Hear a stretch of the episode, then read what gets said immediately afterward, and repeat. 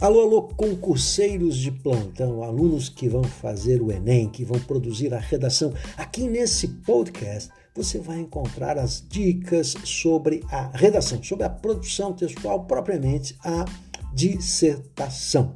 E é isso que nós vamos tratar aqui nesse podcast.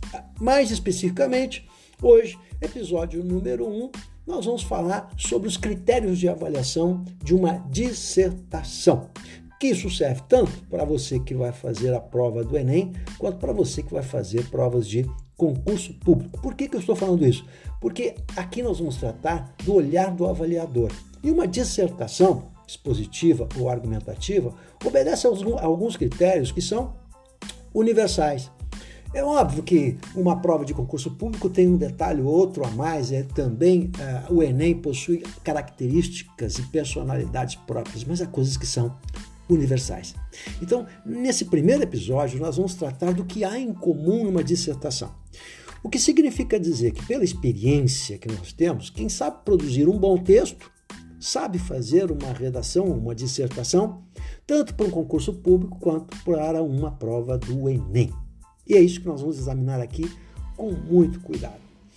Outro detalhe também que a gente precisa, nesse começo de conversa, chamar a atenção é o fato de que a redação inquestionavelmente se transformou em algo importantíssimo, tanto para o Enem quanto para as provas de concurso público. Ou seja, você vai observar que as provas de concurso público, hoje, inclusive de nível médio, vão exigir a produção textual.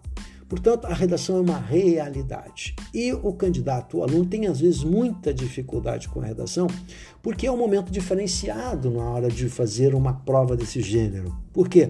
Porque o aluno, o candidato, está acostumado a marcar a cruzinha aderindo a uma resposta que já está pronta. A redação não. Na redação você vai ter de produzir conhecimento, mostrar seu ponto de vista, dar opinião dentro de uma estrutura obedecendo o domínio da norma culta. Então eu tenho que saber lidar com toda essa parafernália. Então fica ligado aí, caderninho na mão, porque a gente vai falar então hoje os critérios de avaliação. O que, que nós vamos examinar? O olhar do avaliador. Lembrem-se, não importa para onde você vai, vai prestar sua prova, seu concurso público, sua prova de Enem, vestibular, sempre haverá uma régua de avaliação. A régua de avaliação ela vai tratar exatamente do que? Tentar padronizar os critérios de avaliação, treinar os avaliadores. Para isso, e por que, que tem essa régua? O objetivo de toda a régua de avaliação é diminuir os coeficientes de subjetividade, mas eles estarão lá. Sempre haverá a subjetividade numa análise. Não é por outro motivo que no Enem, por exemplo, você tem pelo menos duas avaliações, duas correções se houver uma discrepância de, determinada, por exemplo, de 40 pontos em cada uma das competências, haverá uma terceira avaliação. Nós vamos examinar depois da redação do Enem com propriedade, competência por competência. O que nós estamos fazendo aqui é mostrar para vocês o que é uma dissertação e como se produz um bom texto. Então vamos lá? Lápis e caneta na mão? Vamos pensar um pouquinho sobre isso? Olha lá. Não importa se é é, se você vai fazer uma prova de concurso público no Enem, haverá lá um item que vai tratar do domínio da norma padrão. Sempre usando a norma padrão. Evidentemente que você não pode usar gírias, você não pode usar abreviações comuns na internet. Isso vai ser universal, gente. Não há outra medida a ser feita. Por exemplo, no Enem, isso será objeto da competência 1. Na competência 1, você terá lá o domínio da norma padrão. Se você tiver muitos erros, você vai ser punido em função disso. Por isso que a primeira coisa que se faz é tentar justamente diminuir a incidência de erros. Quais são os erros mais comuns de gramática? São os erros relacionados à ortografia e à pontuação, tanto no Enem quanto em provas de concurso público. Segundo item, a adequação ao tema proposto, ou seja, a adequação ao tema proposto é a interpretação da proposta. Ou seja, como eu devo interpretar a proposta que foi solicitada. E toda proposta ela traz um assunto geral e traz um tema específico. Assim funciona no Enem e essa é a competência 2 do Enem. E você vai encontrar em qualquer prova de concurso público esse item: adequação ao tema proposto. Significa dizer que isso é uma questão também, a redação é uma questão também de interpretação de textos.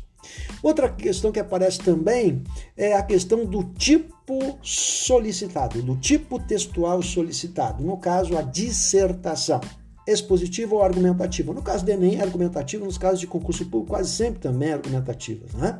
Essa adequação da tipologia no Enem, ela também cai na competência 2. Isso muitas vezes é pedido no item separado em concurso público, mas estará lá essa avaliação. Ou seja, se você não fizer uma dissertação, se você não fizer uma dissertação como está sendo pedido, se fizer uma narrativa, por exemplo, você vai zerar o seu texto. Não importa onde você venha a fazer esse texto. Isso também é universal. Mais um item, a questão da coesão textual. Ou seja, é preciso verificar, isso está na superfície do texto, verificar se o aluno emprega, se o candidato emprega elementos coesivos. O que, que é isso, professor? Elementos de ligação. Então, por que, que você começa lá a conclusão com portanto? Agora é modinha falar dessarte, né? Por que, que você começa dessa maneira? A gente começa dessa maneira porque quer atender a coesão textual. Então, no começo do parágrafo, nós vamos colocar um elemento de coesão textual. A mesma coisa dentro dos parágrafos. O olhar do avaliador vai buscar isso, não é tanto no Enem quanto em provas de concurso público, a questão da coesão textual. Outro item que vai também, e, e, e, ele é relevante na avaliação e tem de estar lá, é a questão relacionada ao conteúdo. Então, o conteúdo estará na coesão, eh, na competência no Enem, a coesão textual está na competência 4. Né? É, nas provas normais, você vai encontrar conteúdos de diversas maneiras. O cara pode botar lá no edital, né, gente? Assim, ó, capacidade de selecionar, organizar ideias. Se eu tenho que organizar ideias, relacionar e fazer relação, é isso que nós estamos tratando do conteúdo. E o conteúdo, agora Atenção, o conteúdo, por se tratar de uma redação argumentativa, ele dá conta, primeiro, do planejamento do texto e da sua argumentação. O que seria argumentação? Não pode haver numa dissertação argumentativa afirmações que não estejam desenvolvidas. Isso tem que ficar claro aqui, gente. Ó, se você escreveu que o governo não resolve o problema, o governo é ineficiente, o Estado é ineficiente para resolver esse problema, ponto, você, depois de ponto, vai ter que argumentar. Você vai ter que explicar isso. Você não pode deixar essa portinha aberta, você tem de fechar essa portinha. Isso é muito importante no Enem, é uma das dificuldades maiores que existe no aspecto do conteúdo no Enem, para quem está acostumado a corrigir as redações do Enem. E também uma dificuldade muito grande que nós encontramos na estrutura dos textos em concurso público. O candidato tem de fazer parágrafos de desenvolvimento que tem uma unidade e, ao mesmo tempo, esses parágrafos precisam estar desenvolvidos, os argumentos precisam estar desenvolvidos. E muitas vezes, na ansiedade do candidato de colocar elementos e colocar argumentos, ele não consegue completar toda essa argumentação, porque ele colocou muitos elementos. Aí é o que eu digo, né? Muitas vezes o demais, o muito, o mais torna-se menos. Né? A gente tem que ser econômico muitas vezes na quantidade de informação, porque nós não vamos conseguir argumentar. Portanto, essa é a questão da argumentação. Quanto ao Enem, há uma característica diferente do Enem em relação às provas de concurso público, que é a competência 5, que é a intervenção. É muito comum também em provas de concurso público uh, o candidato colocar uma, uma intervenção, ou seja, sugerir uma solução para o problema. Eu quero deixar bem claro que isso vai depender muito do tema. Você não pode simplesmente achar que pode ficar dando solução se não há um problema. Mas no Enem sempre haverá um problema e sempre a intervenção estará lá. Vai se colocar essa intervenção regularmente na conclusão. Não se é obrigado a fazer isso, mas é a forma que o aluno encontrou. Última dica. Então, o que, a gente acabou de examinar aqui? O que há em comum nas provas do Enem, de vestibulares, se tratando, em se tratando de dissertação expositiva argumentativa, e a argumentação exige justamente é, opinião, ponto de vista e esclarecimento, argumentação é persuasão. Quando você tem isso, há algo em comum nessas dissertações. Não existe, portanto, uma dissertação específica para o Banco do Brasil, uma dissertação específica, sei lá, para o Tribunal de Contas, não é? Isso não acontece. A dissertação é uma dissertação. É óbvio que o olhar do avaliador muitas vezes privilegia um ou outro aspecto. Existe alguma personalidade evidente na prova. Mas isso que eu acabei de relatar a vocês é o que está em comum. Ou seja, sinteticamente, se você sabe fazer uma boa dissertação, você conseguirá fazer uma boa dissertação em qual, tanto em concurso público quanto no Enem. Para finalizar, para conseguir fazer uma boa dissertação, não adianta você ficar ouvindo podcast, não adianta você ficar fazendo cursos se você não praticar. Ou seja, só há uma maneira de nós poder, podermos fazer um bom texto, fazendo textos, produzindo textos. Obrigado. Me indica aí o nosso podcast para os seus amigos que a gente vai continuar aqui publicando especificidades sobre a redação do Enem de concursos públicos.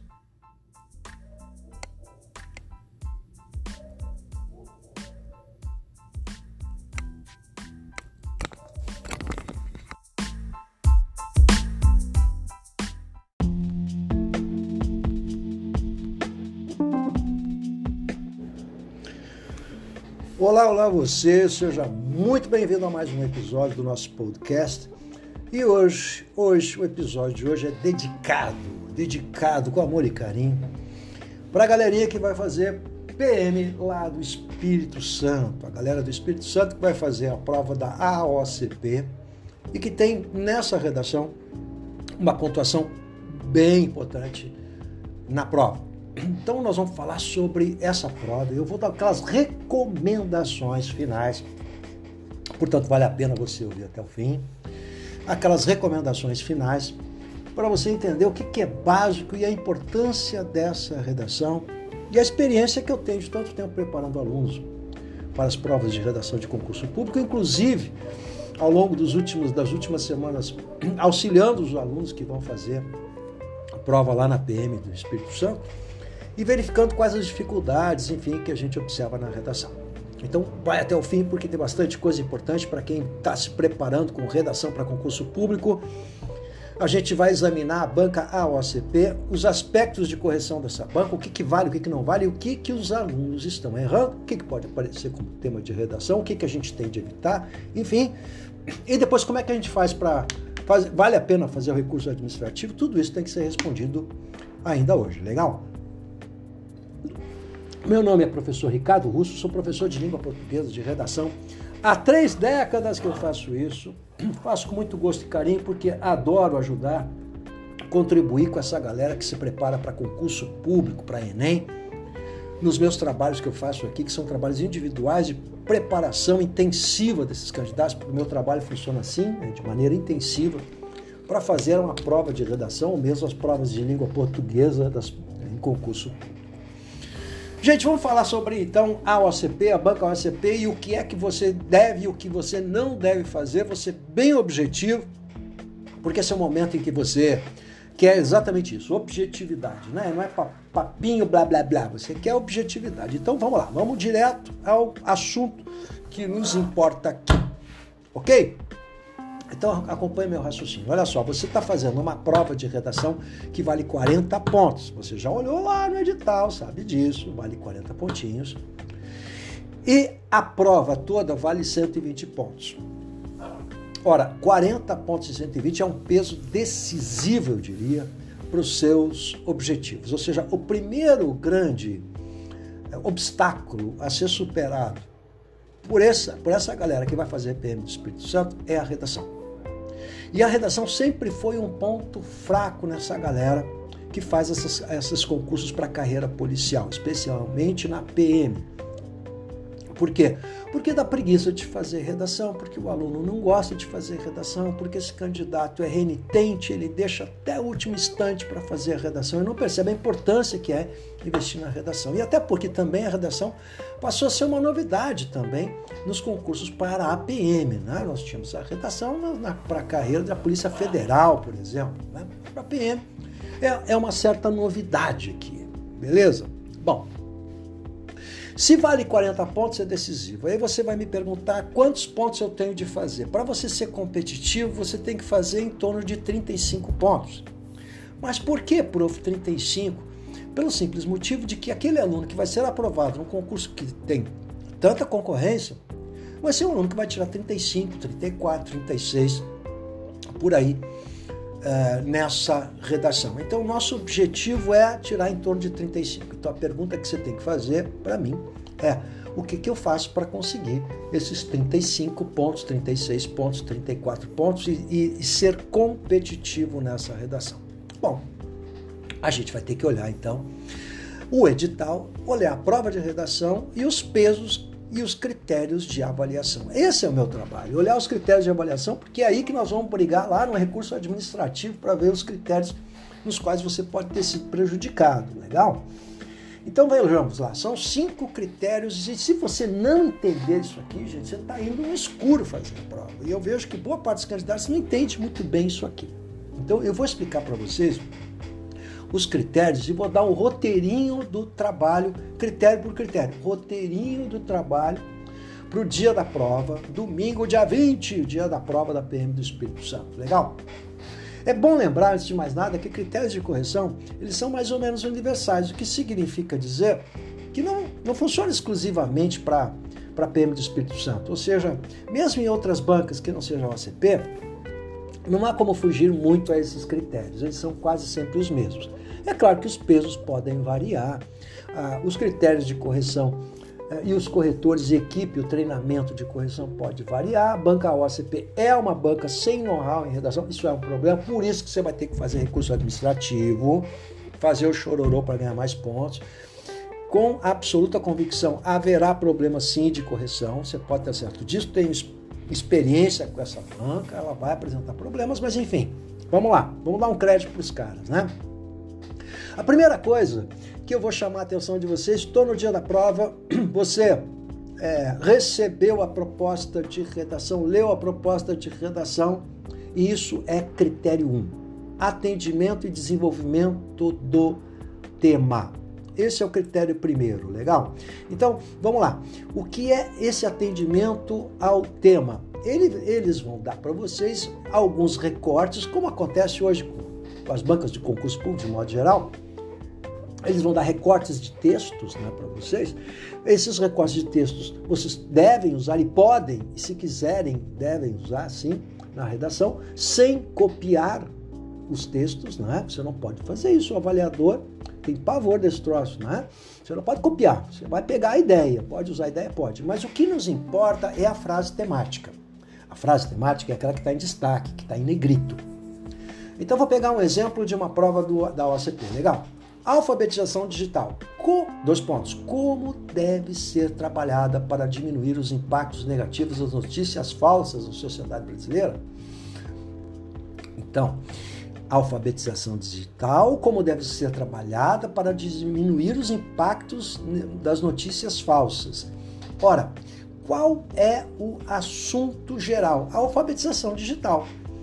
Ou seja, hoje você não se fala mais na alfabetização no sentido primeiro né, da palavra alfabetização, mas alfabetização digital significa você entender de tecnologia, porque hoje tudo é tecnologia. Mas sobre a alfabetização digital, os impactos negativos e as soluções para diminuir esses impactos negativos das notícias falsas. Então, a notícia falsa e os impactos negativos é que é o foco central, que nós vamos chamar de tema. Então, o assunto é geral e o tema é específico. Ora, o que é que vai fazer esse primeiro critério de correção, que é atendimento ao, é, e desenvolvimento do tema? Vai examinar se você tratou do tema e do assunto. Ou seja, se em algum momento da sua redação apareceu a expressão alfabetização digital, e se em algum momento, claro, tem de ter aparecido a diminuição do impacto negativo das fake news, das notícias falsas. Isso terá de aparecer. Então o avaliador vai buscar no seu texto, não importa se na introdução, desenvolvimento, vai buscar no seu texto esses elementos, eles precisam estar lá. É lógico que, por uma boa estrutura textual, é importante que eles estejam na introdução. Ou seja, a introdução obrigatoriamente tem de tratar do assunto geral e do tema específico e do argumento central que você, ou dos argumentos que você vai desenvolver em cada um dos parágrafos. Bem entendido? Então, olha só, eu preciso, são cinco itens, cinco aspectos da, de correção eles valem 40 pontos, cada um deles vale a mesma coisa, cada um deles vale 8 pontos. Esses 8 pontos, eles são fundamentais e você precisa conquistar 8 pontos aqui. Não se negocia o item número 1. Um. Ou seja, o item número um é a interpretação correta da proposta. Vai na frase temática, verifica qual é o assunto mais geral e do assunto geral qual o tema mais específico. E a partir disso você vai eleger dois argumentos e aí vai desenvolver um argumento em cada parágrafo de desenvolvimento. Feito isso, vamos para o outro aspecto. Eu falei do primeiro aspecto, que é o atendimento e desenvolvimento do tema, o aspecto ponto 3, número 3, atendimento à estrutura textual proposta. Olha só. O avaliador aqui vai verificar se aquilo é de fato uma dissertação argumentativa e tem a, a, a estrutura de uma dissertação argumentativa. Ora, prof, qual é a estrutura? A velha estrutura com a qual você está acostumado. Introdução, desenvolvimento e conclusão. Agora vamos lá, atenta ao que eu vou dizer, fica bem. Oh, você quer a vaguinha de PM, então presta atenção. O lugar de dizer que a parte mais importante e central do seu texto é o desenvolvimento. Portanto, o desenvolvimento ele deve ser maior que a introdução e maior que a conclusão. Então você tem dois parágrafos de desenvolvimento. Vamos pegar esse esse padrão que me parece mais lógico. Dois parágrafos de desenvolvimento, desenvolvimento 1, desenvolvimento 2.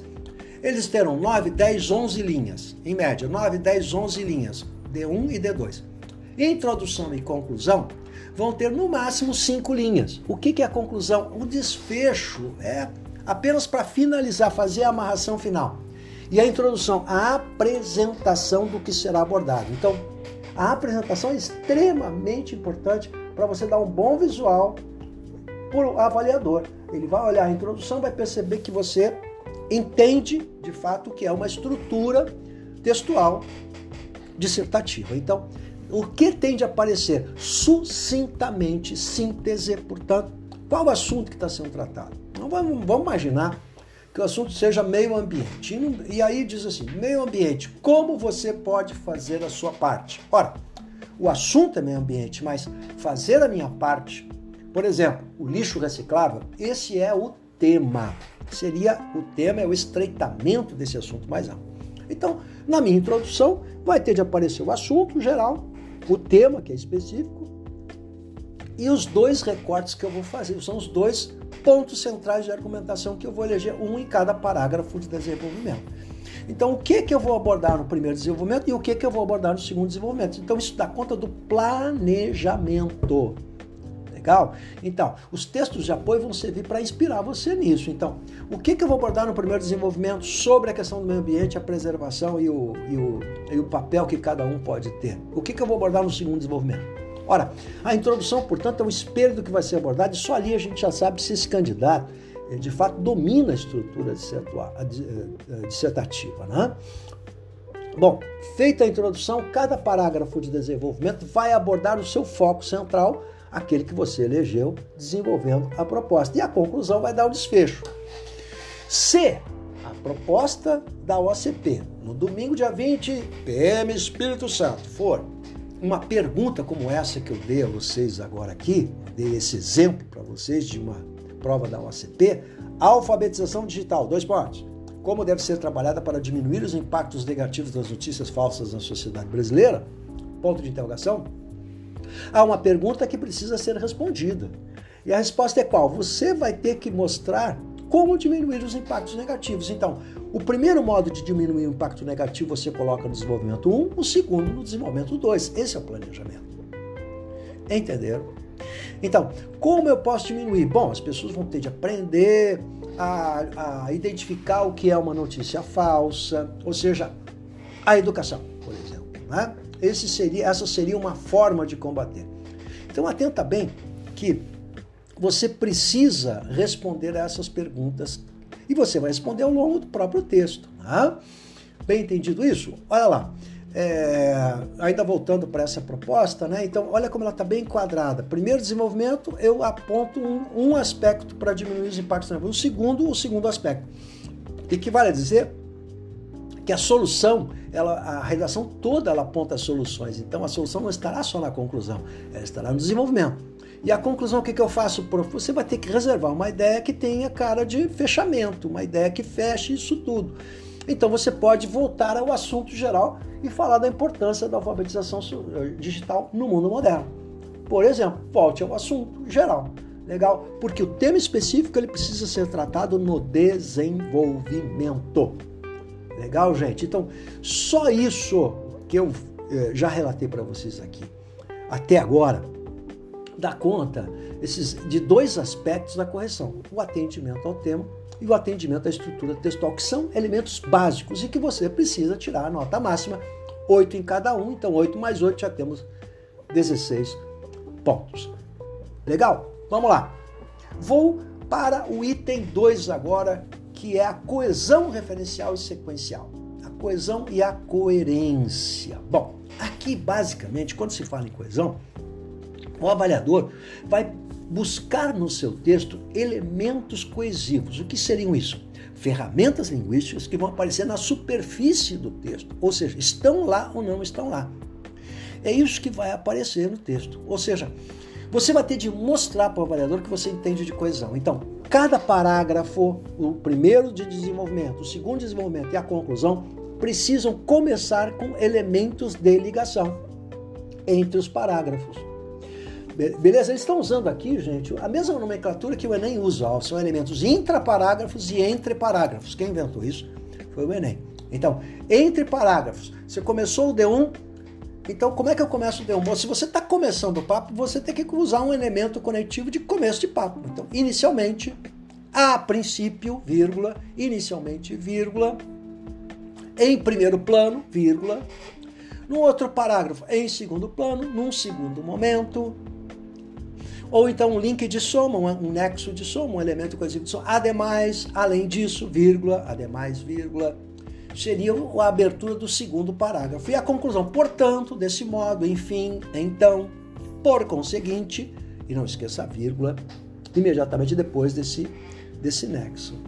Legal? Então, isso é bem importante, que no começo dos parágrafos você tenha esses tais elementos entre parágrafos. Agora vamos para o intraparágrafos, ou seja, Acordo entre nós aqui, você não vai fazer parágrafos com um único período. Prof, eu não lembro direito o que é período, não. O prof pode me ajudar? Período termina no ponto. Ponto final, exclamação. Vai ser o ponto final. Termina no ponto final, gente. É, é, é, é justamente o espaço que há entre inicial maiúsculo e ponto final. Esse é o período. Você vai fazer períodos curtos, três linhas no máximo. E você não vai escrever um parágrafo num único período. Você vai perder pontos na estrutura se fizer isso e pode perder pontos também na coesão textual. Ou seja, dentro do parágrafo, entre os períodos, portanto, você vai fazer os, no, no, na introdução e na conclusão, no mínimo dois períodos e no desenvolvimento, três períodos no mínimo. E entre esses períodos você vai usar conectores.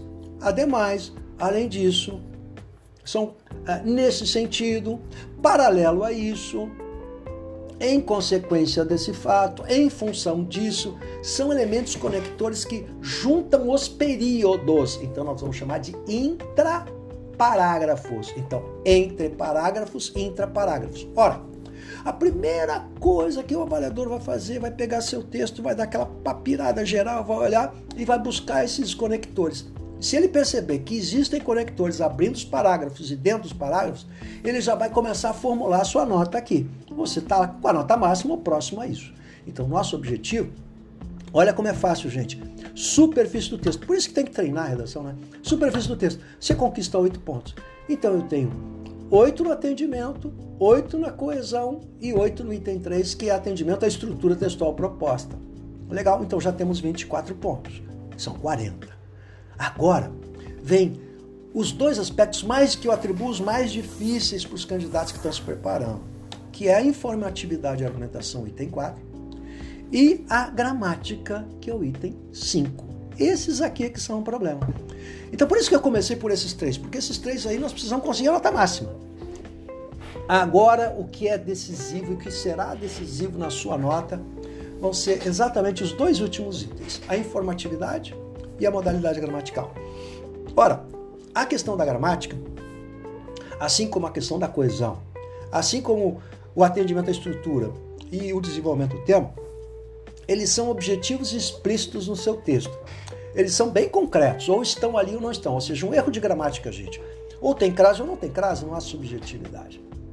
Mas a informatividade e a argumentação é a parte mais. é um pântano porque é a parte mais subjetiva na análise de qualquer redação. E não é diferente nessa redação que você vai fazer agora. Então, essa é a parte mais complexa porque é a mais abstrata. O que, que é uma redação informativa e o que, que é argumentação? Então, vou deixar por último. Nós vamos falar da gramática. Na gramática, você precisa fazer a hipercorreção. Vamos lá. Quais são os erros mais comuns? Erros de ortografia erros de pontuação. É isso que a galera está errando. Então, esquece acento, bota vírgula no lugar errado. Esses são os erros mais comuns. Ora, eu tenho a possibilidade de ser competitivo errando até, digamos, uns seis desvios. Né? Em torno de seis desvios, eu ainda tenho um aluno competitivo. Agora, 12, 15, 14, 10 desvios, eu, já é o aluno que, além de perder ali na modalidade gramatical, certamente esse aluno também terá prejuízo em outros itens, porque é um aluno que tem dificuldade na produção textual. Portanto, o que, que eu faço para ter seis desvios, prof? Você sabe quais são os seus erros? Vírgula, ortografia. Então você tem que trabalhar a um máximo a hipercorreção. É lógico, se a gente fizesse um trabalho a longo prazo de redação, médio, longo prazo, nós iríamos verificar quais os seus erros e você ia melhorando paulatinamente redação a redação e diminuindo os erros, porque seriam, nós trabalharíamos os, os seus erros, por isso que a gente trabalha a gramática também quando damos as nossas aulas de redação. Pois bem, é, a dica que eu posso dar nesse momento, que a gente está nesse momento vital aí para quem vai fazer esse concurso, que é tão importante na vida de muita gente, é o seguinte: olha, a atenção vital àqueles erros que a gente sabe que tem e tentar fazer o maior capricho possível. Logo, não passe a limpo depois que você fez o rascunho. Ponha o rascunho a descansar. Rascunho bom é rascunho que descansa. Botei o rascunho a descansar, uma hora vou fazendo o resto da prova, volto para passar limpo e aí eu tenho sim condições de examinar com mais equidade, com mais atenção, com mais carinho os meus problemas. A repetição vocabular, uma vírgula, um acento que eu tenho dúvida, substituo por outra palavra. A gente chama isso de uma hipercorreção. Ela só é possível fazer se nós dermos um distanciamento para o texto. Por isso que a gente não passa limpo imediatamente depois de ter feito o rascunho. Por isso que bom rascunho é o rascunho que descansa. Ok? Então fica essa, essa recomendação aí sobre a questão da modalidade gramatical. E os erros que são comuns, que são os erros de ortografia e de pontuação, esses aí são inquestionáveis. Bem entendido isso? Vamos lá? Então, gente, o último, que é a informatividade e argumentação. Quero dizer algumas coisas importantes. Primeiro, a argumentação, como é uma dissertação argumentativa, significa dizer que todo, toda a informação que você der, toda a opinião que você der e que você levantar no seu texto, você vai ter que argumentar. Então, o que, que eu tenho observado? Tenho observado que os candidatos estão fazendo essa redação muito aos moldes do Enem. Então eles colocam que o Estado é ineficaz, o Estado é ineficiente. Por quê? Porque está cheio de sitezinhos aí, eu já vi gente na internet dando essas dicas, né? Bom, é, é proibido fazer isso? Não, é absoluto. Mas se você disser que o Estado é ineficiente, ponto. Depois do ponto, o que, que você tem que fazer? Argumentar. Porque é uma dissertação argumentativa e não expositiva. Então eu preciso argumentar. Se eu digo que o Estado é ineficiente, eu tenho que provar, por meio de dados, informações de, de toda a ordem, que o Estado é ineficiente. Se eu digo num parágrafo de desenvolvimento, como é comum, não é? que o problema está na educação, eu tenho que explicar por que, que a educação é um problema e por que, que a educação é tão importante numa sociedade moderna. Se eu só disser que a educação é importante e não provar isso por meio de informações, dados, exemplos, eu vou ter problemas de argumentação. Ou seja, o meu texto não será argumentativo, ele não será informativo e eu vou perder pontos aqui. E, inquestionavelmente, é aqui que a coisa pega, no item 4 de informatividade e argumentação. Legal? Bom, uh, dito isso, o que nos resta agora? Vamos para a última parte, que, é as que são as possibilidades temáticas. Né? A gente está vendo que os temas que têm aparecido como redação nos últimos anos da OCP não são temas ligados à questão da segurança pública, não são temas ligados a a, a, a, temas relativos à polícia, segurança pública, etc, etc. Não é dessa área. São temas muito amplos. Bom, de qualquer maneira, os temas são temas de senso comum, ou seja, que se espera de um candidato nesse nível de instrução que ele possa fazer. Não vai aparecer nenhum tema complicado. Bom, de onde são tirados os temas da mídia, de um modo geral, do jornalismo, enfim, dos, dos sites de notícia, dos telejornais, e aí quais são os grandes assuntos predominantes? Bom, como estamos em anos de eleição, a questão da importância das eleições da cidadania é um aspecto a ser abordado. É uma possibilidade, por que não? Né? A importância é, a importância do voto, da participação popular e ligar isso, por exemplo, à cidadania, ou seja, é o momento de participar, é o momento de ser cidadão. E ser cidadão é participar de um processo coletivo e não individual. Isso pode ser um bom termo. Segundo eixo temático que aparece, então, a questão das eleições, anotado aí, o segundo eixo temático que aparece é o meio ambiente. O meio ambiente você tem vários assuntos relacionados a, essa, a esse eixo temático que você pode abordar no meio ambiente. Mobilidade urbana, poluição, qualidade de vida, lixo reciclado, os problemas da Amazônia, do desmatamento, que são prementes, estão na, estão na grande mídia. Esses assuntos são importantíssimos, né? Ah, inclusive poder ligar a questão das demarcações das terras indígenas, que é outro assunto importante, que tem relação também com o meio ambiente. Por último, o que mais a gente pode também abordar, além da questão do meio ambiente, das tecnologias, porque é outra caixinha e outro eixo temático do qual eu gosto muito, em função da pandemia e das consequências da pandemia. Então, Atenta bem, quando a gente fala em tecnologia, os impactos da tecnologia, por exemplo, na área da medicina. Hoje você tem a telemedicina. Ela só é possível por causa da pandemia que houve. Então, os impactos da telemedicina e da tecnologia na área médica e nas profissões de um modo geral, ou na área educacional, que também foi um impacto brutal. Né? Tanto na área médica como na área educacional tiveram impacto brutal. Então, o que a gente observa é que mudou a, a economia, a feição da economia e também a empregabilidade. Então, as tecnologias elas mudam comportamentos, comportamentos de consumo, por exemplo, né? É, mudam a questão da empregabilidade, ou seja, empregos desaparecem e surgem novos empregos. Isso também é importante. Então, olha como o assunto tecnologia e meio ambiente são assuntos bem importantes. E o impactante o terceiro eixo temático que eu falei é a questão da política. Mas ficam essas três grandes dicas aí para vocês. Se você chegou até aqui, agradeço imensamente por ter me ouvido. Recomende esse canal aí para a sua galera e entra.